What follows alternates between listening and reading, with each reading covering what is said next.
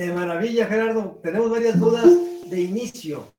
La primera es si ya terminaste la carrera o estás todavía estudiando. Me quedan seis meses, mi último semestre. Ajá, ¿qué? Ándale, yo. Exactamente. Ya, el último semestre. Entonces, tú eres civil y administración. Ingeniería civil y administración con especialidad en, en sistemas inteligentes. ¿Cómo ves? Es que aquí Cristian, que es el que te contactó, ahí lo ves. Sí, hola. Exactamente. Todo ese tema de la inteligencia artificial le fascina y va a estudiar, quiere estudiar inteligencia artificial en la UP Aguascalientes. Ah, qué maravilla, es muy buena, muy buena. Tengo muy buenos amigos de ahí. Estuvimos allá. Exactamente, muy buenos amigos allá. Cuando estuvimos allá, fuimos 14 Aguascalientes, te invité a la carne asada, pero no fuiste. Sí, Estabas andaba, en convivencia. Andaba de convivencia en el salto, cara. También sufriendo, ¿eh? Sufriendo allá en el salto, ya ves cómo se sufre. Se sufre tremendamente. Es una casa como la de Montefalco, pero muchísimo más chica. sí. sí ahí se la pasa. Entonces, algunas preguntas que queremos hacerte para que las desarrolles y si no tienes inconvenientes sobre la marcha, hacerte otras. Es, una es, este, ¿cómo te llamas? una, una, ya que no respondí. O sea, ya terminaste propiamente la carrera y estás haciendo la especialidad. No. De un año. No, no, fíjate que ingeniería civil específicamente es igual Ah. que derecho. Son cinco años. Ok. Sales con la especialidad, pero, o sea, la especialidad va diferida en, en los cinco años, pues no es como que el último año sea de especialidad. Ah. Entonces ya, son los cinco años de carrera de ingeniería civil y a diferencia de las otras ingenierías como, como inteligencia artificial, son cuatro años de carrera más uno de especialidad. Ajá.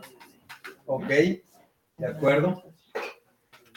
Bueno, la siguiente pregunta es, ¿tú, tú entraste a la UP becado por el fútbol? Sí, eh, tengo, tengo dos becas. Te- Tengo la beca del fútbol y tengo la beca académica. Tuve que combinarlas. Si eres re malo, pero estudié, yo te di clases en prepa. Malísimo. Pues por eso la tuve que combinar, viejo. Ok. Ok, no, eres muy buen estudiante, yo me acuerdo, te di clases, sí, muy buen estudiante. Y entonces, te pusiste rojo, ¿eh?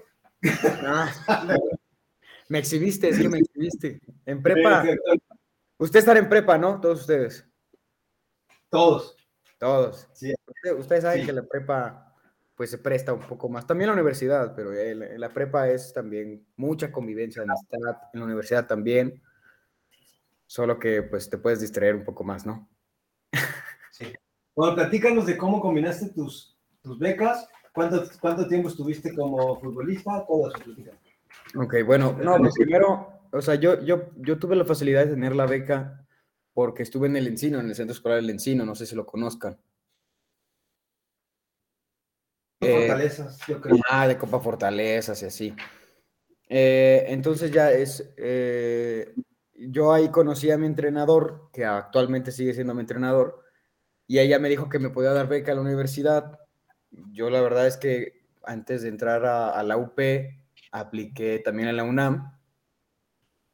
Este, a la UNAM me quedé a siete puntos, lo iba a volver a intentar y salió la oportunidad de meterme a la UP. Entonces la verdad es que me vi el plan de estudios, me dieron, me dieron beca académica y además la beca deportiva que me daban. Y yo vivo muy cerca de la universidad, tienen su casa ahí casi enfrente de la Universidad Panamericana. Sí, vamos a aprovechar porque se van a ir a estudiar como 10 o 12. Hay cuartos para. Ahí tenemos tres cuartos, ahí los rentamos. para ir como quieran. y, este, y entonces ya, pues fui y me aceptaron, me dieron mi beca, me dieron todo y pues decidí eh, eh, ser la primera generación de ingeniería civil. ¿De acuerdo? Estaba yo saliendo de misa o así y llega tu mamá y tú y me, y me Sí. enseñan, no acabo de inscribir a Gerardo, ¿te acuerdas? Sí, Con tu primera sí. visita, ¿eh? Fíjate cómo- cómo ha pasado el tiempo. ¿Cómo pasa el tiempo, mi Oscar? Eh, Y entonces, Síguele, síguele, va muy bien. Y entonces, pues ya, entramos, estamos en ingeniería civil y entonces te das cuenta que, que las becas deportivas son muy bonitas, pero también son muy exigentes. Este, a pesar de que no tengas el 100% de beca, te exigen como si tuvieras el 100% de beca.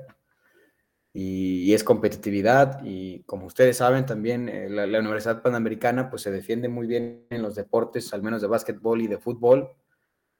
Entonces, pues siempre es, estar compitiendo y presión y partidos y que viajas y, y, de repente viajas jueves, viernes y sábado y regresas el domingo. Y luego si viajas en temporada de exámenes, ahí ve y ve con tus profesores. Los profesores te alucinan porque pues, eres el de deportes, ¿no? este... Y ya, y, todo eso, pero poco a poco vas, vas agarrando, vas agarrándole sabor pienso yo. El primer semestre, pues sí es de que, wow, eh, todo, te, todo te asombra, eh, la universidad, como igual no sé cómo sea en el Peñó, pero pues el centro escolar del Encino pues era también de puros hombres, entonces de repente ver a compañeras así como que es, ah, mira, eran experiencias y experiencias nuevas y seguían siendo experiencias nuevas y todo el primer semestre fue así. ¿Cómo ves, mi Oscar? Sí, entonces, este, perdón, me distraje aquí con volteando a ver a los, muchachos. Bueno, entonces, ¿combinaste ambas hasta la fecha? Hasta la fecha, sí, sí, sí, hasta la fecha.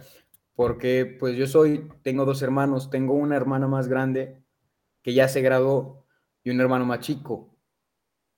Entonces, pues, eh, como, y nada más, y, y, nada más tenemos este, a mi madre en la casa, entonces mi madre es, es, la que se cargaba de los tres, entonces yo no podía darme el lujo de soltar una u otra, ¿no? Entonces era mantener tu promedio, mantener un buen ritmo en el fútbol y cumplir a las dos. Dice mucho que el que mucho abarca poco aprieta y sí es cierto, o sea, de, repente había veces que te quedabas a raya, ¿no?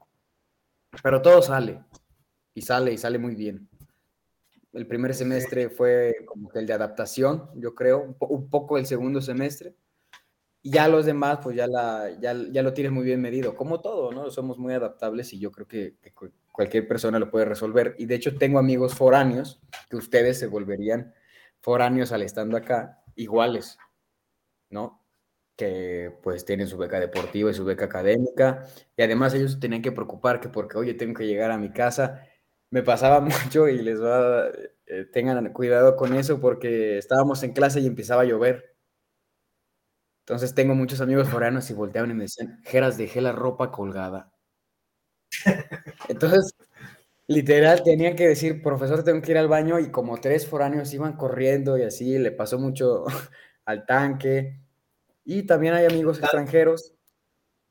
Sí, se ubicas a Tanque, ¿no? Claro que lo ubicas. Sí, sí. A Luis Sí. De Torreón. De Torreón. Y ese sí es de Torreón, Torreón. y, y pues la verdad es que son, son, son experiencias que no esperas. O sea, todos te dicen cómo va a ser la universidad, todos te platican cómo, ¿cómo vas a poder? Y luego las, las, las, las, películas gringas, ¿no? Más que nada, que te ponen cómo va a ser la universidad y que o sea, es mentira. O sea, la verdad es que es muy distinto. No, no sé si mejor o peor, no sé qué esperan ustedes de la universidad, pero les puedo decir que al menos lo que yo esperaba, este, se quedó corto con lo que recibí, ¿no? Muy, bien,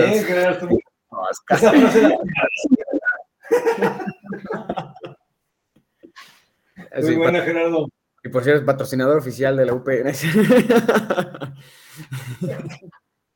Ah, muy bien, Gerardo.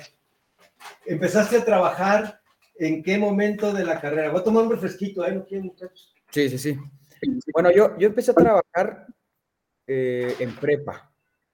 La realidad es que como no sé ustedes cómo vayan con eso, pero yo, yo empecé a salir mucho en prepa, primero de prepa, segundo de prepa. Yo en primaria, secundaria, fue un cuate muy, muy, muy tranquilo. O sea, ni a las fiestas de mis amigos de piñatas me gustaba ir. Sí, la neta, o sea, no me gustaba. Yo iba a comer y ya le decía a mi mamá, vámonos, ¿no? y, en, prepa, pues empecé a salir un poco más y claro que mi mamá me decía, pues te doy el permiso, te llevo y todo, pero no tengo dinero.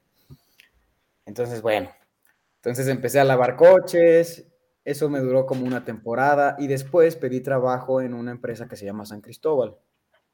Que San Cristóbal, ajá, es una desarrolladora que se dedica a eso, a construir casas y a venderlas. Ese es su negocio.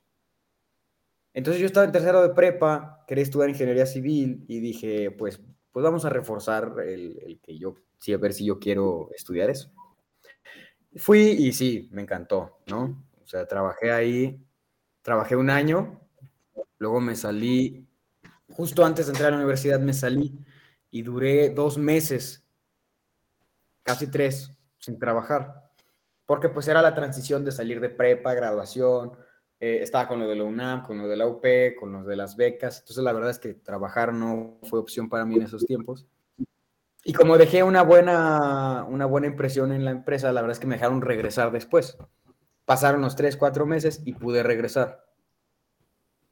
Entonces, pero ya, ya regresé trabajando en campo. Entonces yo, yo desde que empezó la universidad, yo trabajé. Y de hecho, tuve una conversación con un cuate eh, que así conocí literal en la universidad, me lo topé y pues estábamos sentados al lado y ni modo de no hacerle conversación. Era algo incómodo. Eh, y le dije, y me dijo que él, era de primer semestre y que estaba muy nervioso, que quería ver si, si, si buscaba trabajo y así. Entonces me dijo, entonces él empezó a decir que, que le decían mucho a él que mientras antes empezara a trabajar mejor no.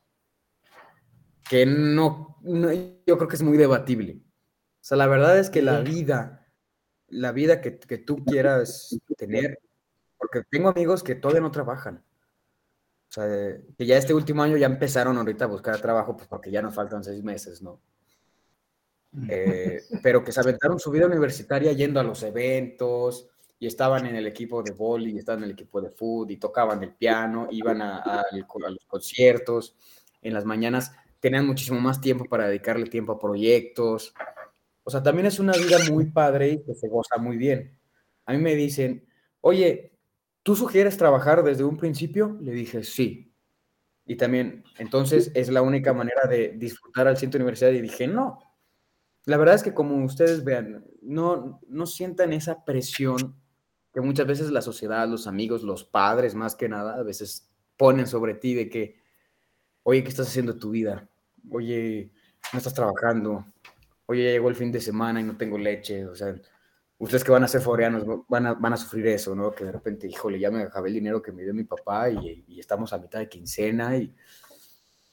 Entonces, son diferentes maneras de vivirlo, pero yo estoy muy contento de haber trabajado porque a mí me sirvió mucho, me dio muchísima experiencia, porque además, si van a trabajar en la universidad, trabajen en algo de su carrera. O sea, no es, no es por subestimar cualquier otro trabajo, todos los, em, todos los empleos, mientras sea honorable, es muy bueno, pero si digo, si ya le vas a dedicar tiempo de tu universidad, que le puedes dedicar a otras cosas, pues mínimo que sea algo que te va a servir para un futuro, ¿no? Que es lo tuyo, ¿no?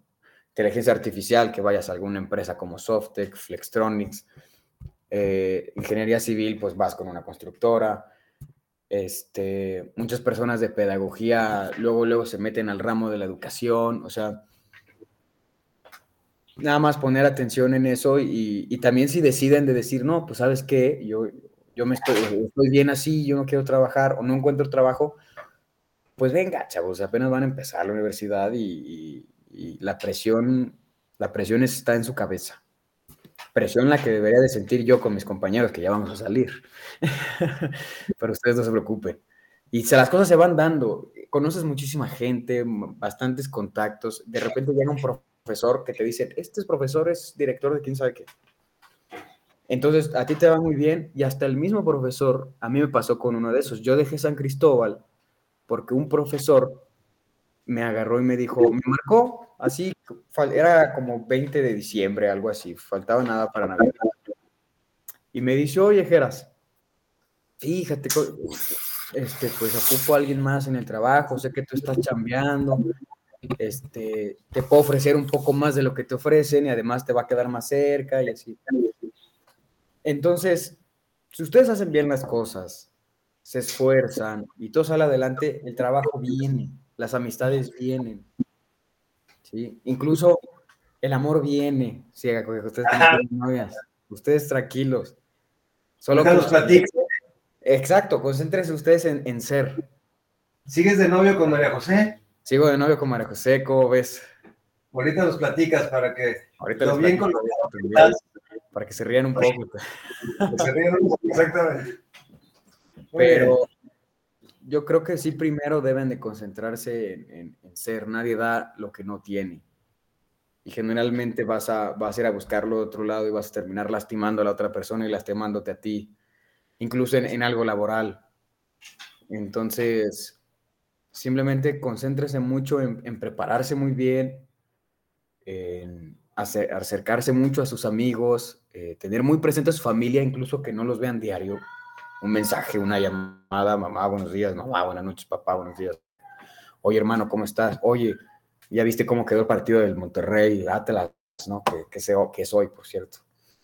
Este. y, y nada, y las cosas vendrán, las cosas vendrán, se les va a pasar muy rápido en la universidad. Y sí, y, y ahorita que, desde que Oscar me hizo la, la, grata invitación de estar aquí con ustedes, me puse a pensar en el, en el, en el Geras que entró eh, primer semestre y el que ahorita va a salir el último semestre. No quiero decir que es mejor o, o peor, esperemos que mejor, pero sí es distinto.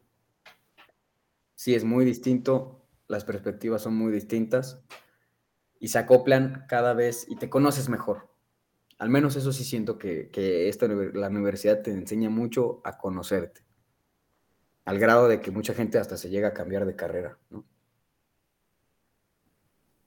Sí. ¿Cómo ves, mi Oscar? Gerardo. Dime. Excelente. Estamos muy bien, muy bien. Vas muy bien con la plática. yo ya me emocioné, no sé ellos, pero yo sí.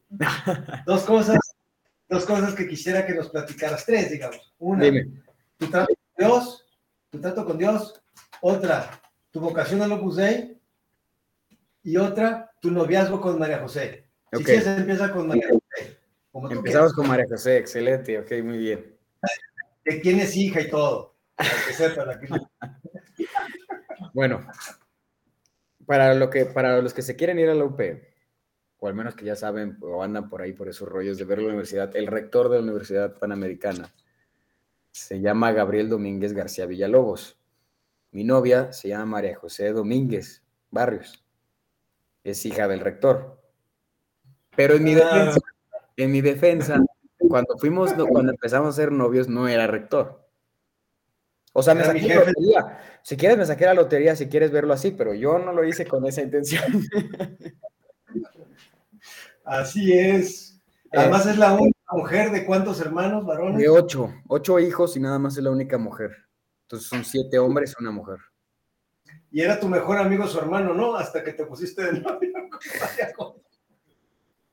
¿Cómo está eso? A ver, platícanos eso. Es que si lo dices así suena muy feo, o sea. ¿Qué tú dilo, a ver? Suena muy hostil, no fue así. O sea, primero, todo, empezó, yo tenía, la verdad es que todavía creo que la, la, conservo, sí es cierto, ¿no? Como lo dices, no, no igual que antes, pero conservo esa amistad eh, éramos, éramos súper amigos en prepa, mi compañero y yo, y de repente él me dijo, oye, te invito una semana a pasarla con mi familia en Cuernavaca, ¿no? Tienen, una casa allá. Estamos muy cerquita aquí de Cuernavaca, por cierto. Muy bonito el clima. Bueno, a mí me gusta el clima de Cuernavaca, sí. y este, y ya me dijo, ah, y, y, después de eso le dije, mi familia se va a ir a la playa, te vienes a la playa con nosotros. Entonces ya son las dos semanas de feria en abril, no sé si han oído la Feria de San Marcos. ¿La han oído? Sí, todos, por supuesto. ¿Verdad que sí? Yo creo que es la única razón por la que saben que Aguascalientes existe, además de la UP. No, ya. Eh, y ya, entonces fuimos para allá y yo la verdad es que iba en plan así de pasarla bien, a gusto. Y, se dio la, casualidad de que en varias ocasiones yo, yo llegué a, yo estaba solo con su hermana, o sea, estaban todos pues, pero ella y yo como que platicando, y empezó la conversación, ¿no? Y empezó la conversación, y empezó la conversación. Yo la conocí a ella después, desde que estaba en primaria, o sea, yo claro que ubicaba a la, la hermana de Santiago. Entonces, pero pues claro que empezamos a platicar, empezamos a platicar. Este. ¿Es más chica que tú? ¿Un año o dos años o cuánto es, Gerardo? Ella es un año más chica.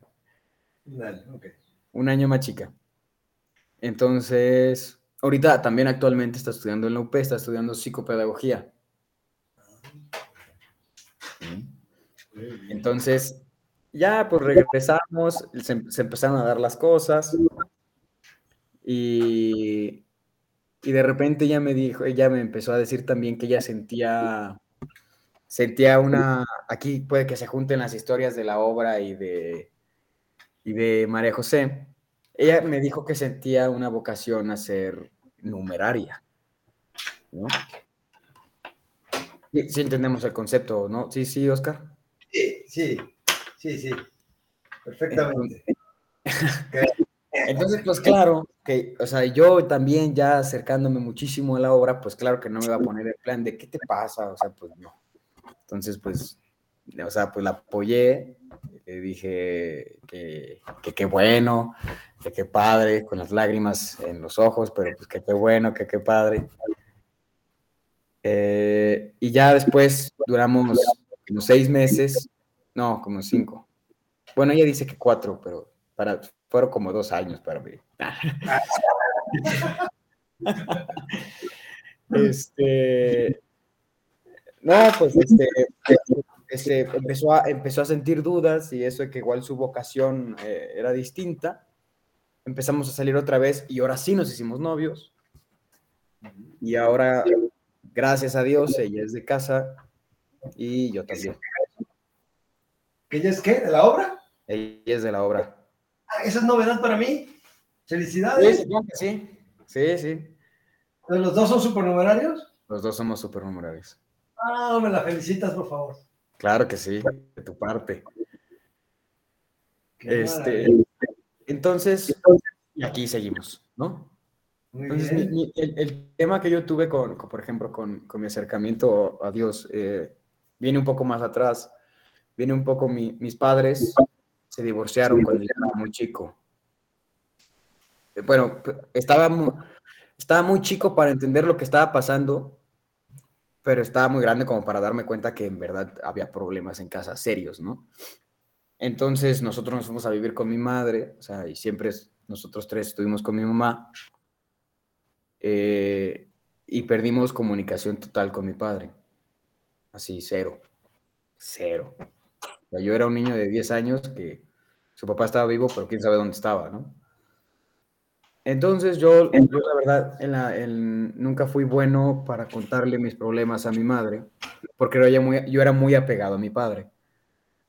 Entonces empecé a recurrir mucho a profesores, empecé a recurrir mucho a los sacerdotes de, la obra que estaban justamente en el encino.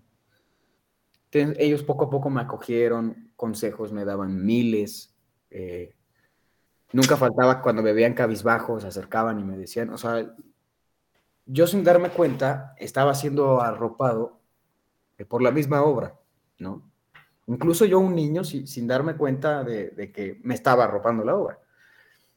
Yo seguí creciendo, seguí creciendo, eh, y gracias, gracias a, sus profesores, Oscar, por ejemplo, uno de ellos también, que ya, ya me tocó ya un poco más avanzado en prepa, eh, pues soy, este, no, no estoy tan loco, ¿no? Como dicen. Entonces, ya en universidad, claro que me empecé a plantear un poco el, tema de, mi vocación, porque em, me empecé a acercar un poco más todavía a Dios. Empecé a hacer más preguntas, empecé a, a ir a centros de la obra. Eh, y me acuerdo, y que me daba mi círculo precisamente era Oscar Fernández, el caballero que está aquí sentado con ustedes. Eh, y me acuerdo que que llegué y le dije, oye, pues fíjate que siento inquietud y tal cosa. Y primero Oscar me dijo, pues, pues hay que hablar, hay que platicar. Y yo, ah, bueno, pues sí, pues hay que platicarlo, ¿no? Entonces todas las semanas yo me juntaba con Oscar y me juntaba con Oscar y me juntaba con Oscar. Y yo le daba como que un resumen de cómo yo iba con mi acercamiento con Dios, en mi vida. Y ya él, este, Oscar se volvió como un, como un padrino para mí. Entonces él siempre me, me daba buenos consejos, me regañaba también, me llevó a darme zapes. Este, no sé si a ustedes ya les tocó que les diera zapes, tiene la mano pesada. Eh, y, y, así pude yo, pues eh, ya después eh, acercarme y hacerme miembro de la obra, justo en, en, en Jardines. Yo pité un 4 de noviembre, de hecho hace dos años. O sea, acabo de cumplir dos años desde que pité. ¿Desde o sea, que la... Ajá, o sea, desde que escribí mi carta, ¿no? O sea, si se dan cuenta, fue un proceso relativamente, pues dices, es que si ya la conocías desde secundaria, desde primaria, ¿por qué te acercaste apenas acá? Y, y luego, pues, la verdad es que fue, yo creo que los tiempos de Dios son perfectos, ¿no? Porque además algo muy bonito que pasó, que para empezar, cuando yo perdí, en teoría, a mi, a mi padre, pues quien me acogió fue la obra, ¿no? Y ellos me, me fueron llevando por medio de los profesores, por medio de los sacerdotes, de las excursiones, de los viajes, de los campamentos, de mis amigos que estaban cerca de la obra y que de hecho yo, ellos son los que me, también me agarraron vente para acá. Eh, el día que yo escribo mi carta, Dos días después, eh, mi hermana me dice que tenemos que, que, habría que llevarle un documento a mi papá eh, por, por, una notificación de algo legal, ¿no? Yo le dije, ah, sí. Dice, nunca está, vamos a dejársela en su oficina y ya nos vamos a ir. Yo para esto yo no había visto a mi padre 10 años. La verdad es que fue muy tranquilo, iba justo con la super gracia así, pues porque acababa de pitar, entonces yo, así, impresionante, ¿no? Entonces yo iba muy bien y de repente sí estaba mi papá. Entonces mi papá dice, pásenle a la oficina. Y de repente ver a mi, ver a mi padre 10 años después, no reconocer ni su voz, no, no reconocer tanto su rostro, sus manos, su olor, cosas que, no sé, o sea, que, por ejemplo, a mi madre, yo escucho un audio de mi madre, sé que es mi madre, agarro una, un suéter, nunca lo he visto a mi madre, pero lo huelo, sé que es de mi mamá. Pues yo acabo de conocer a un cuate que me dijeron, pues ese es tu papá. Entonces ese mismo día, yo solo podía que haberme quedado viendo, mi hermana estaba hablando con él y yo le dije, oye, ¿y por qué no nos vamos a ir a echar pues una comidita, ¿no? Le hablamos a mi hermano más chico y platicamos y todo, y justo ese día mm, pasó algo impensable, ¿no? Nos pidió perdón, literal, por habernos abandonado, por habernos dejado, pues, todos estos años, ¿no? Y justamente pasa dos días después de que yo pito. Entonces, claro que yo lo, yo lo platiqué, yo, yo lo comento con todos los demás. Eh, y es, es, una de las cosas que han marcado mi vida, ¿no? Que, que muchas veces pensamos en cuando sientes rencor por alguien.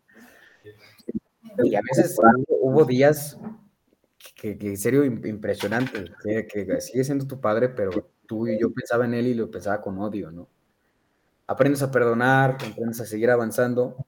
Y yo lo que pensaba, cuando lo vea, lo voy a querer golpear. Cuando lo vea, lo voy a querer golpear. es, un, es un quién sabe qué y es un quién sabe cuánto.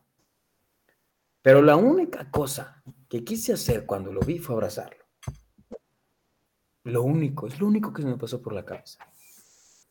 O sea, es, es, es impresionante cómo el, el perdón no solo no es tanto como para aliviar a la otra persona, es para uno. Entonces yo cuando lo vi, pues lo abracé. Y no sé si ustedes de repente pasan por aquellas situaciones, pero muchas veces cuando sentimos odio y rencor hacia las demás personas, a la otra persona no le importa. O puede que sí, pero no le afecta. Como a ti. Te come, a ti te destruye, a ti te deja sin dormir, a ti te deja sin gracia a veces, te hace concentrarse en otras cosas y volverte muy amargado. Y a la hora de perdonar y las cosas, pues ahora, 10 años después, soy miembro de la obra, gracias a Dios. Tengo a mi padre y gracias a, todas esas cosas malas que, pasaron, pues tengo una hermanita que acaba, que va a cumplir tres años, que es de, de la esposa ahora de, de mi padre. Y es una niña maravillosa. Entonces, dices, todas las cosas horribles que pasamos, los juicios, eh, las broncas, eh, los regaños, los gritos, las desveladas, que a veces había para comer mucho, a veces había para comer poco, a veces mejor vámonos a casa de mi abuela, o sea, todo eso, todo eso que pasó, Dios siempre puede sacar algo bueno, siempre, por más horrible que esté la situación, saca algo bueno. Lo que sacó, lo que yo veo que sacó de todos esos problemas, es que hay una niña que se llama Marifer, que va a cumplir tres añitos y que es una niña que ella no tiene culpa de nada, de nada. Y creo que está mal, está mal que yo lo diga, pero soy su, soy su hermano favorito de los tres. Yo, yo, estoy enamorado de ella y me río con ella y jugamos juntos. Y, y si nada de esto hubiera pasado, pues ella no existiría y yo, yo nada más tendría a mis hermanos que amo con todo mi corazón. O sea, tampoco crean que no los quiero a ellos. Pero es algo que impresionante que, que dijeras, pues todo eso malo que pasó, salió esto muy bueno. Y sé que es una niña que va a ser, va a crecer muy contenta, muy llena de amor. Y todo esto, pues por, pues por gracia de Dios, ¿no? Siempre hay que estar muy cerca de Dios, más en esos momentos cuando, cuando pasan cosas muy malas, cuando pasan cosas muy fuertes, incluso cuando, cuando pasan cosas muy buenas, ¿no? De repente cuando pasa, cuando, cuando no te falta algo, se te olvida que está ahí. Y hasta cuando te falta, es cuando empiezas a decir, ay Dios, ayúdame. Y Dios, ayúdame. Pero cuando tenemos todo, es, es, es muy difícil agradecer es muy difícil decir, oye, muchas gracias por lo que tengo, oye, muchas gracias porque estoy con mis amigos, oye, muchas gracias porque ahora pues tengo luz para cargar mi computadora. O sea, son cosas tan cotidianas que cuando faltan decimos, Dios, ¿por qué no lo tengo? Dios, por favor, dámelo. Y cuando lo tenemos, no sabemos ser agradecidos con eso. ¿no? Entonces, somos, somos seres que buscan mucho siempre el desear y siempre estamos pensando en tener. Y creo que debemos un poco también de centrarnos en el presente y agradecer lo que tenemos. Y además de que sí tener también la vista en el futuro, tener los pies en el presente y día con día, y día con día, agradecer un día más. Esta pandemia nos paró totalmente. Yo dejé de entrenar, perdí un año y medio de mi y no sabía que iba a extrañar la universidad hasta que ya no podía ir a la universidad. O sea, y ahora que ya voy a salir, te digo, pues, ni modo. Y agradecer a Dios que gracias a Dios voy a acabar, no sé cómo le hice, pero voy a acabar la carrera. Y ustedes en su momento también lo van a hacer. Y agradezcan muchísimo lo que tienen ahora, lo que tienen con sus amigos, que tienen a Oscar, que tienen a sus novias, no se tengan novias, este, que tienen formación. Normalmente tienen no varias, sino, no varias novias. Normalmente tienen una sola novia. Bueno, sí, o sea, sí, no voy a ser. ¿eh? Es mejor, es mejor que sea una. Estoy cotorreando. Se recomienda que sea una. Oscar. Entonces. Se recomienda que sea una o que no se conozcan, ¿no? Sí, Generalmente que no sean del mismo estado, puede estar muy difícil, sí, sí. Hombre. Sí, digo, porque es un problema de Aguascalientes, ¿eh? El problema que Aguascalientes es chiquito, chiquito, entonces sí está bien difícil tener varias, ¿no? Es bien difícil. Bueno, déjate platico. Aquí venimos, ahora que fuimos los 14, que fuimos 14, 12 de prepa y, los dos choferes, digamos, otro profesor yo, de los 12, de los 14 que íbamos, eran de nueve poblaciones distintas. O sea, aquí en el Peñón, en la Fundación Peñón, vienen de 20 poblaciones distintas. Madre santísima. Sí. Hoy está chido, ¿no? ¿Perdón? Está muy padre. Sí. sí, cómo no. Sí, sí, está muy padre. La verdad que sí. ¿Eh?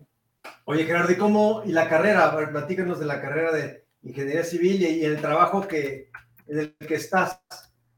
Ah, ok. Estás trabajando como ingeniero, digamos, bueno, sí. pues. Sí, sí. Pues miren, yo respeto todas las demás carreras y sé que las demás carreras son muy buenas. Y aquí Oscar Fernández, que es abogado, también se respeta. Y tu sueño. Este, pero si Dios hubiera tenido que escoger una carrera, yo creo que sería ingeniería civil. Yo pienso. Ustedes los dejo a su criterio. Eh, nadie vende pan frío, también es cierto. O sea, tranquilos.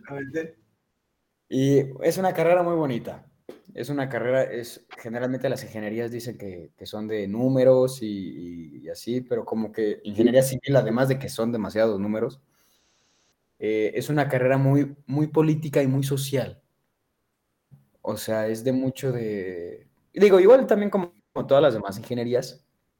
Les hablo de las ingenierías porque es lo que conozco.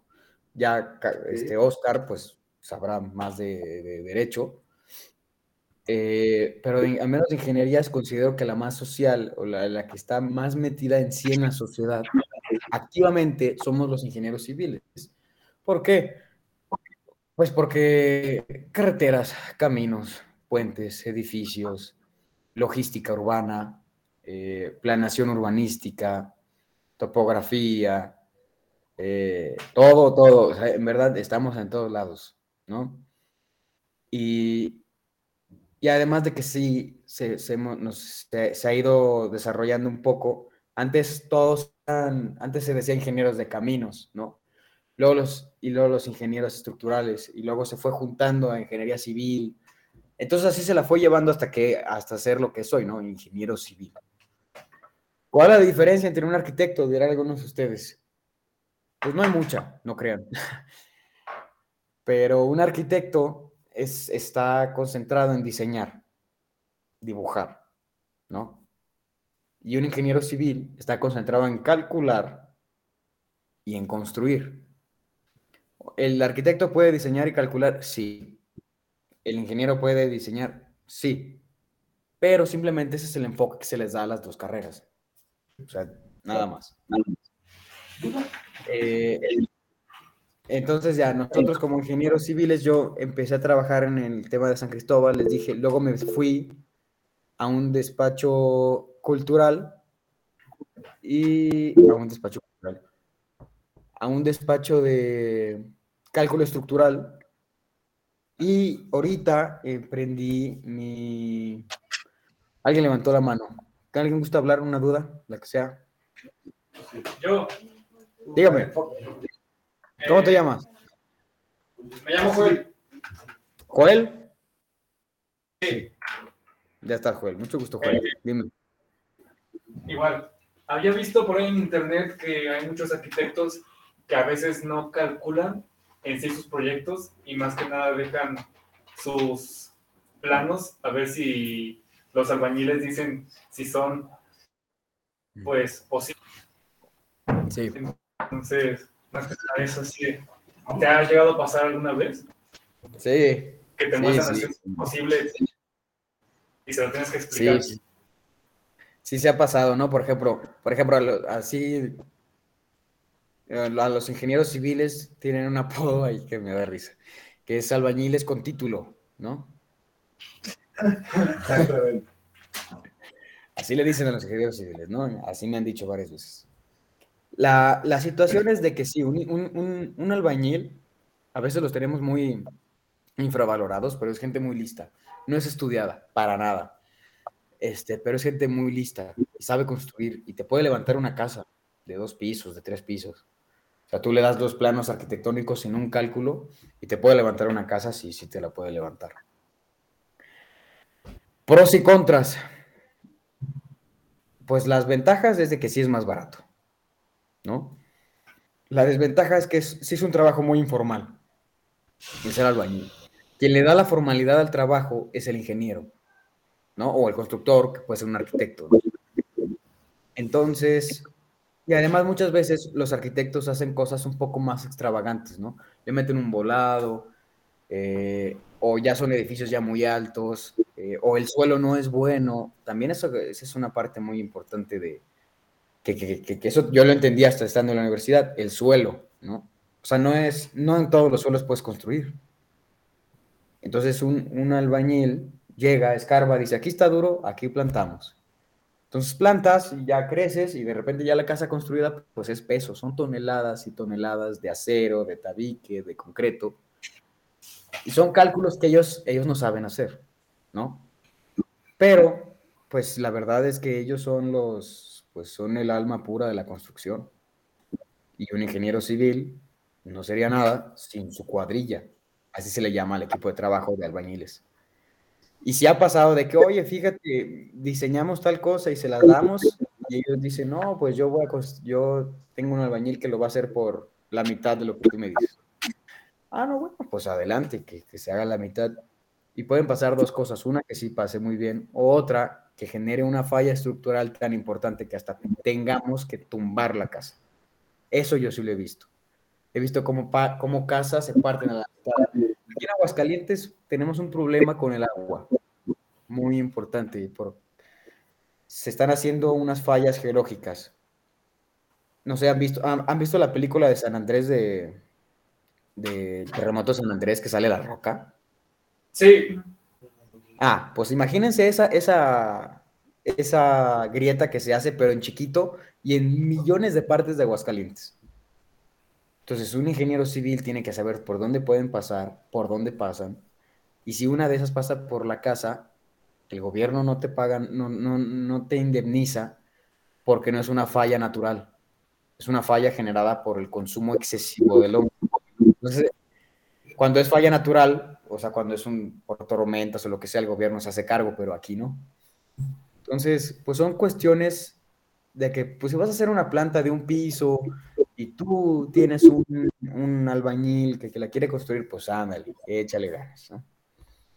Pero si ya quieres una casa más grande, en un terreno donde no hay nada, donde está medio sospechoso, eh, le vas a invertir ya más de un, millón de pesos, pues definitivamente se la dejas a alguien que sabe, ¿no?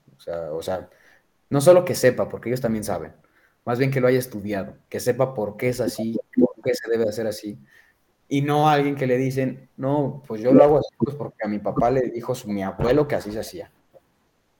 O sea, hay que saber por qué, porque no hay, no hay, no hay plantillas en la construcción. Toda obra es distinta. Incluso aunque esté a 20 metros de distancia de la otra, es distinta. Entonces, pero sí pasa mucho, ¿eh? Pasa muchísimo, muchísimo, muchísimo. No sé si alguien más tenga otra pregunta. Aquí te lo está agradeciendo, Joel. Ah, muchas gracias. No, no, a ti. Gracias a ti. Este, yo, dime. Yo tengo una por la otra cámara. Ah, ya te vi, ya te vi. ¿Cómo te llamas? Iván. Iván, mucho gusto, Iván. Dime. Iván, Iván. Eh, tú, ¿qué del 1 al 10, ¿qué tan importante consideras trabajar estando estudiando? A lo mejor no al inicio, pero en el cuarto semestre, quinto semestre, ¿qué tan importante es? Va para ingeniero mecatrónica. Va para ingeniero mecatrónico. Ingeniero mecatrónico, pues yo creo que le daría un 9. ¿Por qué? Le daría un 9. ¿Por qué? Ahorita que tú dijiste mecatrónico, Pues la verdad es que yo tengo, mis mejores amigos son de ingeniería mecatrónica, por cierto, nos llevamos muy bien con los ingenieros mecatrónicos. Este, son gente que usa muchísimo las manos, igual, o sea, misma historia, hacen, estudian mucho eh, de circuitos, de materiales, resistencias, soldaduras, pero lo que les da en verdad la habilidad, pues es la práctica, y la práctica, y la práctica, y muchas veces la escuela sí te da esa práctica, ¿eh? Pero, pues, los, al menos los que yo he visto que destacan es porque dicen, no, es que yo hice, no me tocó uno, yo hice un invernadero de, puros aceros y yo lo soldé todo, ¿no? Y tú, ah, mira, qué y ya te das cuenta y la soldadura la hace distinta. No, es que yo la verdad es que me voy con, con mis amigos, hicimos un carrito, ¿no? De estos que, que hacen concursos. Entonces, el trabajar yo lo considero importante, sí, muy importante.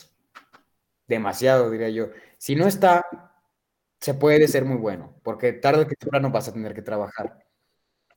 Pero en la universidad, por lo menos un semestre, al menos un semestre trabaja. Aunque sea uno, el último si quieres. Pero sí, yo creo que sí es importante que experimentes esa sensación de estudiar, de trabajar y de que mínimo lo que ya estás viendo en la escuela lo puedas plantear. Hasta muchas veces hasta te adelantas, ¿no? Vamos a ver, no sé, tal cosa de metal, ¿no? Metales fluidos, falla frágil y falla fluida. Y a ti eso ya te lo explicaron en el trabajo y dices, ah, sí, es la falla de quién sabe qué, ya, ya se te puede hacer más fácil, ¿no? Entonces yo sí lo considero muy importante, mínimo un semestre. Principio, final, a mediados, lo que tú quieras, pero mínimo trabaja un semestre. Ok, ok. Y también otra pregunta. Este, bueno, mencionabas casi al inicio que pasa con los foráneos que no es ni mitad de quincena y ya se te acabó el dinero o así. ¿Cómo, no sé si te pasó a ti o, es por que tu experiencia te han contado, cómo lo solucionarían? O sea, ¿qué hacen para comer, por así decirlo? ¿O cómo soluciona ese problema? Bueno, ahí les va. Tengo muchísimos amigos foráneos. Y de hecho tengo un muy buen amigo, pero él es extranjero, él es de Salvador. Este, se llama Juan, si sí lo ubicas, ¿no, Oscar? Sí, cómo no, de goleo también es un super jugador. Sí, pues golero muy bueno, número 9. También lo este conozco en un video, creo que es uno de los que hablan que soy extranjero, tal, tal, tal. Bueno, un video que nos donde sale Majo Begoña Lujambio, sale Juan, Sí, sí, sí. No, y de hecho, y ya tiene novia aquí y todo. La manera en la que ellos lo resuelven, pues lo que yo he visto es que sus padres, por ejemplo, pues ya la renta y todo eh, va por parte de, sus padres, ¿no? Entonces ellos les dan cierta cantidad de dinero al mes, no sé cuánto sea. Pero pues yo supongo que ellos dan un aproximado y ellos lo que hacen es dividirlo, ¿no? Entonces, como vives en, un, en una casa y viven como tres o cuatro, lo que yo he visto que a ellos les conviene es hacer la, es hacer la despensa juntos. ¿No? Es hacer la despensa juntos y además, pues sí, ser muy maduros y decir, oye, pues ya te comiste un plato de cereal, carnal, ¿eh? ya no va, ya vas por el cuarto, o sea. Yo creo que es mucho de, de o sea, es mucho de comunicación en tu casa, ¿no? Que, es parte de lo que decíamos, que por ejemplo en tu casa, pasa con tus hermanos, no sé quién, quiénes tengan hermanos, pero por ejemplo pasa con el mío, de que el último galón de leche, ¿no? Y ya está a la mitad. Entonces tú llegas y te haces así tu, choquito y lo que sea y dices, y te lo acabas. Dices, híjole, se me antojó otro, cara.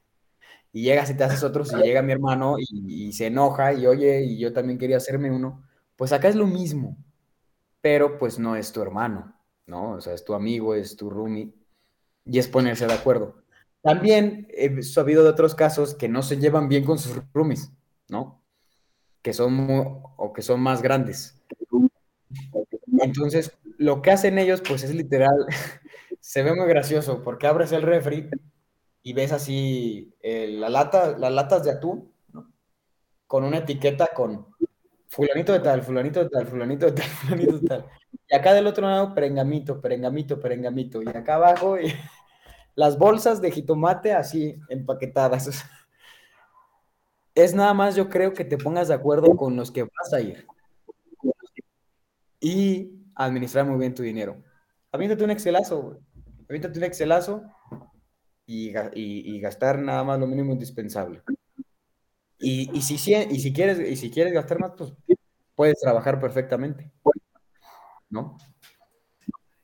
Nomás intenten también el tema, creo que es más tema, no sufren tanto por la comida, sufre más el tema por el transporte a veces. o sea, lo primero que sí sugiero que, que sepas es camina por la ciudad, vete al centro y camina, conoce las calles, conoce las rutas de camión, porque pues eso de estarse moviendo en puro Uber, pues es muy caro. Sí, me imagino. ¿Sale? Y pues también... y recuerda, cocinar es más muchísimo más barato que comprar comida. Siempre. Cocinar es muchísimo más barato que comprar comida. ¿Sale? ok. Muchas gracias. No, ¿de qué? Cristian, pregunta. No sé si ahora quiera no preguntar. No, nada más Raful tenía la mano levantada. No sé si ah, tenga alguna pregunta. Dígame. A ver, Raful.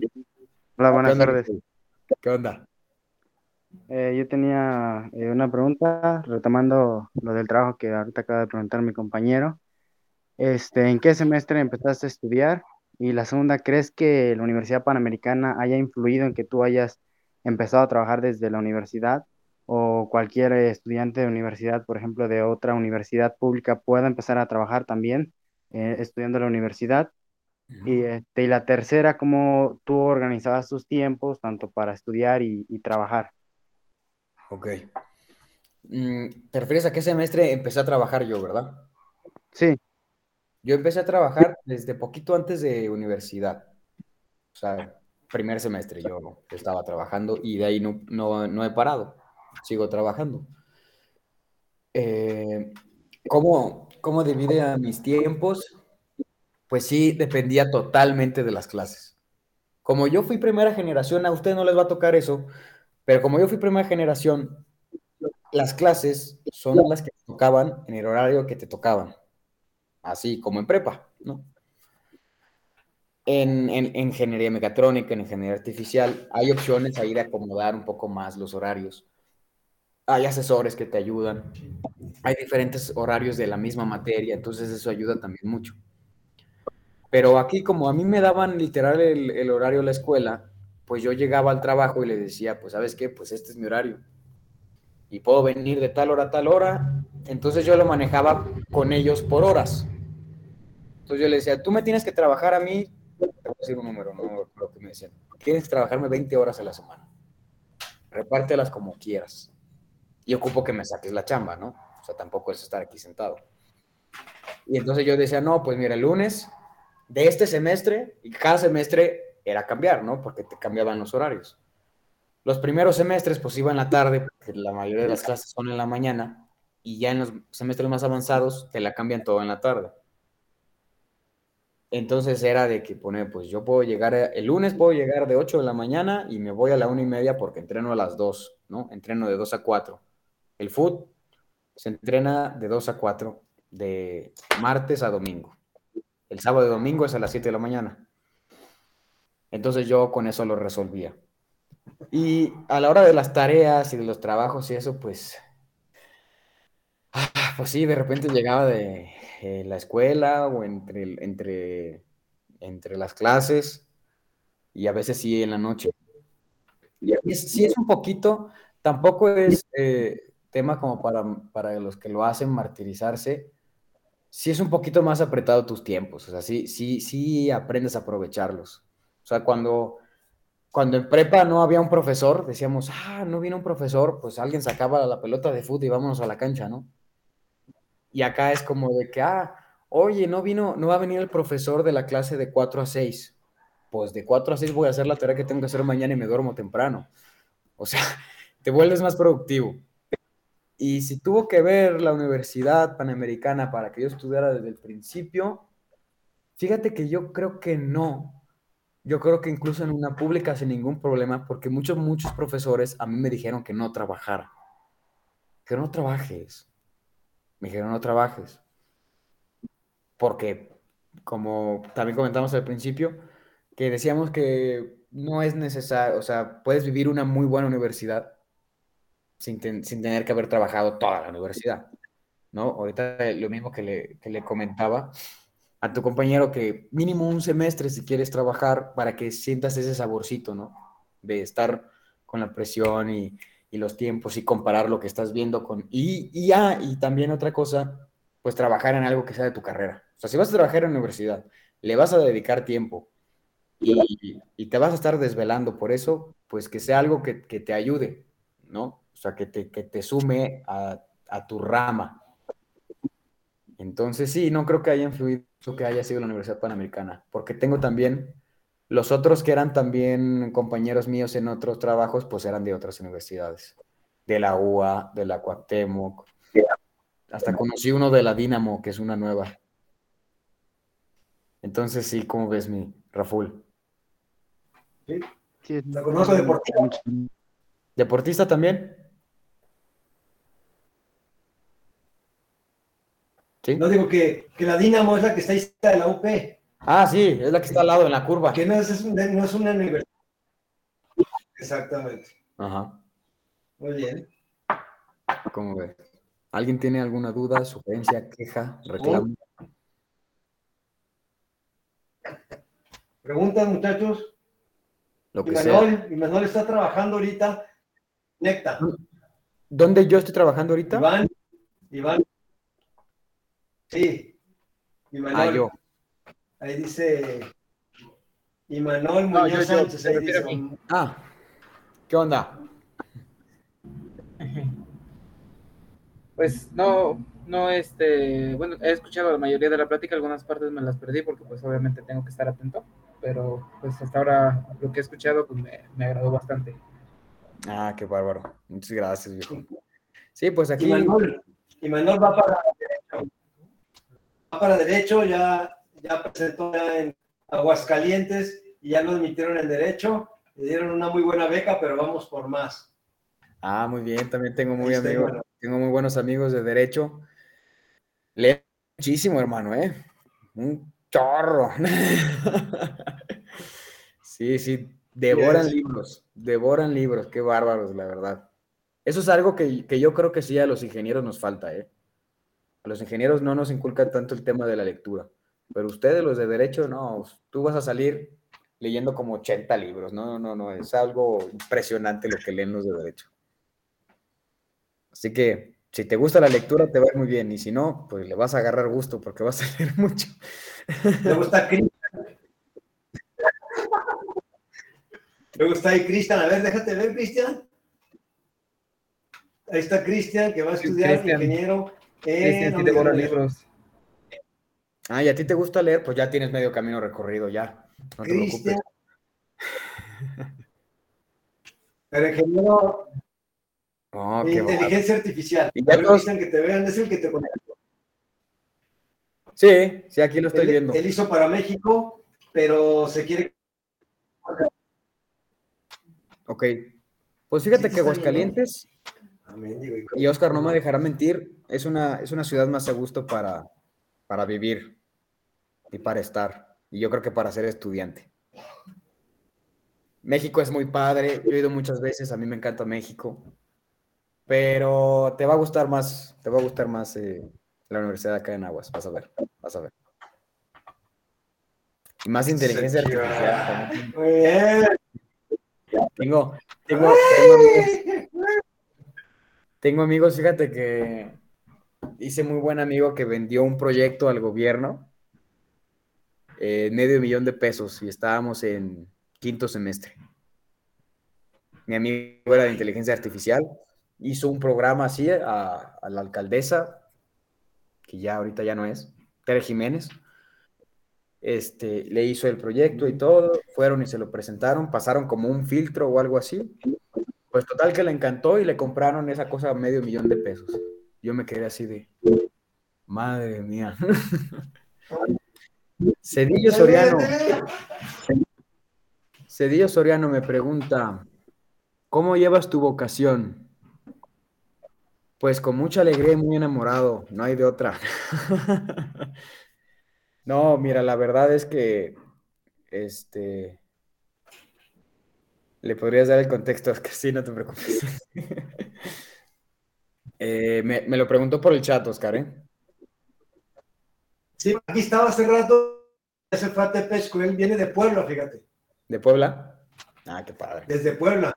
Sí, Sí, yo pues muy contento y muy enamorado.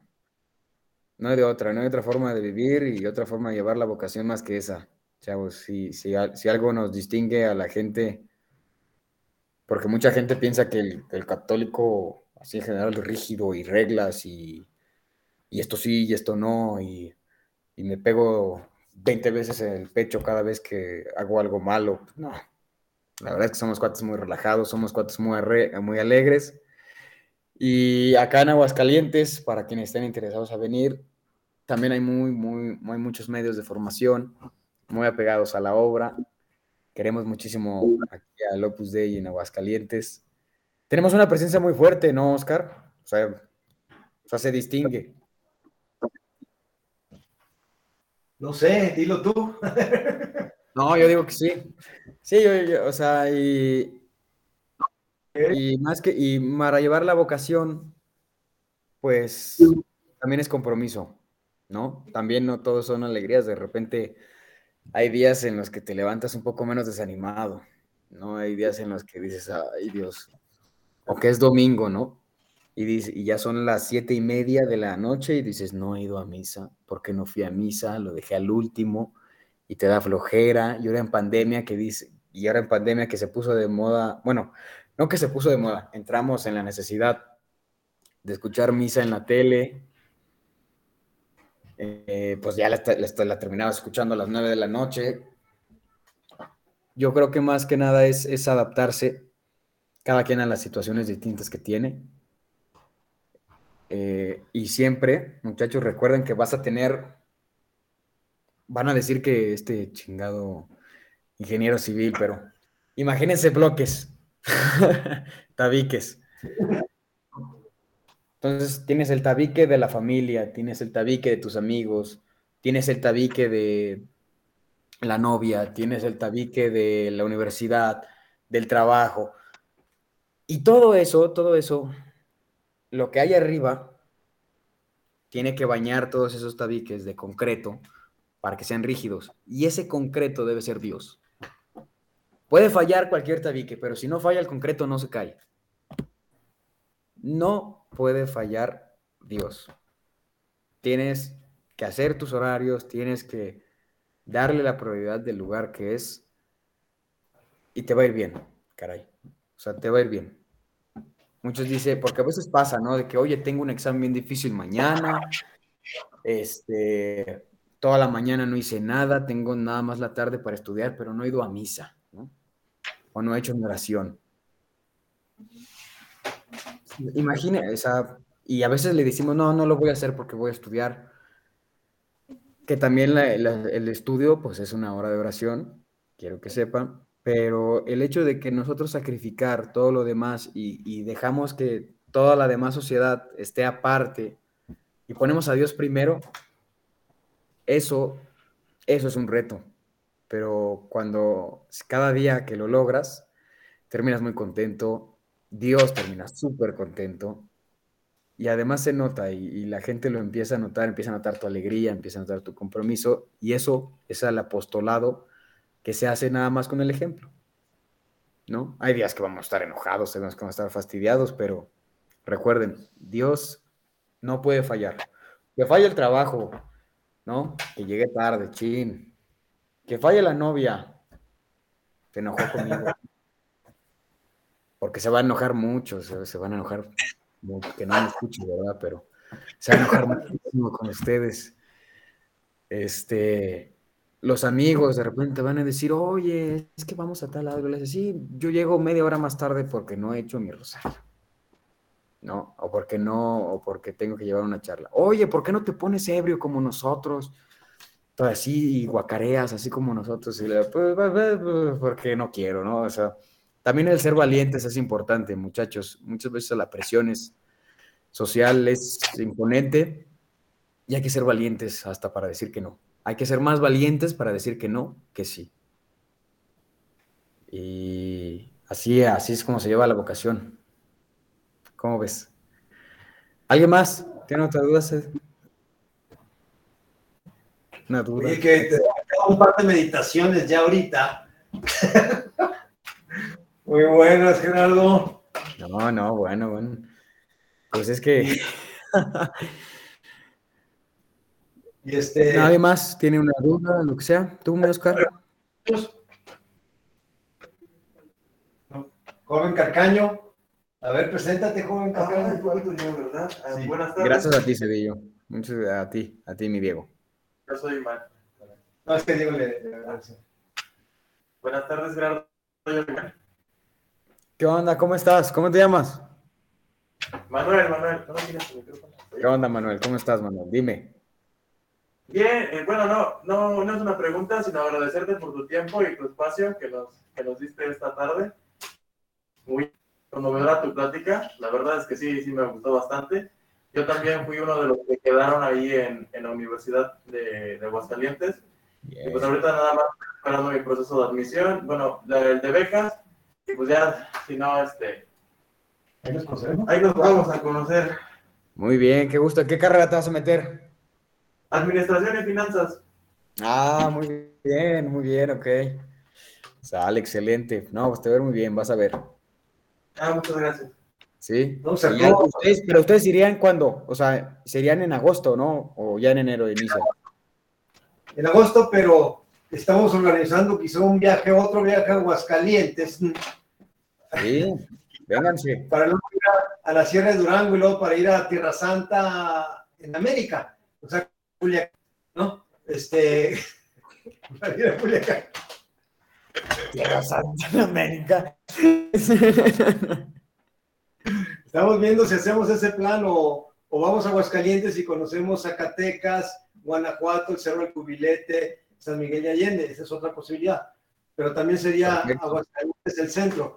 Entonces tendríamos una carnita asada como las que siempre organizamos cuando tengo la Diosito me premia con ir y este ahí estarías estarías con nosotros, Gerardo.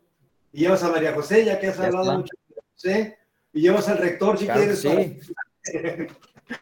Llevas al suegro no, también. qué? No te creas, no, sí.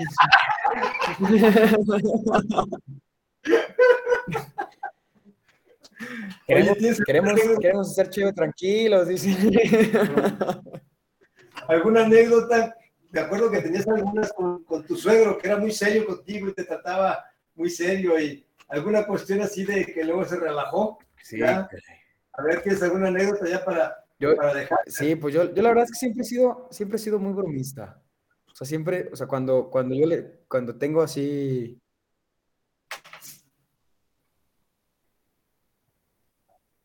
¿Qué pasó? ¿Qué pasó? Te me estás perdiendo. ¿Me escuchan? Sí, sí. ¿Me escuchan? Sí, ya. ¿Sí? Ah. Ya, ya, ya. Como que se fue de repente. Se fue un poco, sí. Pero, por ejemplo, mi, mi, ¿Ubican, ¿Ubican el Panamún? No. No, no lo ubican. No. Ubican, bueno, hagan de cuenta que es como que un, es como un, concurso, una competencia. Es una simulación de las Naciones Unidas de la ONU. Y es como que finges que eres un país y, y, y debates cosas, ¿no? Cosas así. Entonces ya, total. Eh, un, eh, un, año mi novia quedó como mejor delegada, ¿no? Entonces estaban, estaban en un auditorio así enorme donde estaban en el IPADE. ¿Como cuántas personas le caben al IPADE? No, pues 220. como, unas, eh, como unas 200. Sí, estaba así de gente, ¿no? Entonces, en ese momento, mi suegro, este, pues siendo el, el, rector, él era el que daba los premios, ¿no? Entonces mencionan a mi novia y yo estaba en la puerta del auditorio, ¿no? Había gente de San Luis, había gente de Querétaro, había gente de Guadalajara, había gente de todos lados. O sea, la verdad es que yo, entraba ahí como uno más. Había, había mucha gente de Aguascalientes. Entonces, total, mi suegro, siendo muy serio también, según él, ya le caigo bien. Este, da el, ah, mencionan a María José, María José Domínguez, María José pasa, le dan su premio y luego, luego cuando le dan el premio, dicen el nombre del que sigue. Pero ella me vio en la puerta y salió corriendo, pero corriendo hacia mí a abrazarme, ¿no? Por lo feliz que estaba. Entonces corre, me abraza, me brinca, yo también pues la abrazo así. Y 220 personas, muchachos, el sonidito, ¿no? Ya saben cuál. Y, ¿no? Y empiezan a gritar, a, a correar todos, beso, beso. No, no, no, personas corriendo beso y beso. Y el re, y- y- o sea, digo, expliqué que no, que era gente que no era de Aguascalientes, porque claro que no sabían que ella era la hija del rector, ¿no? Y que el rector estaba ahí presente.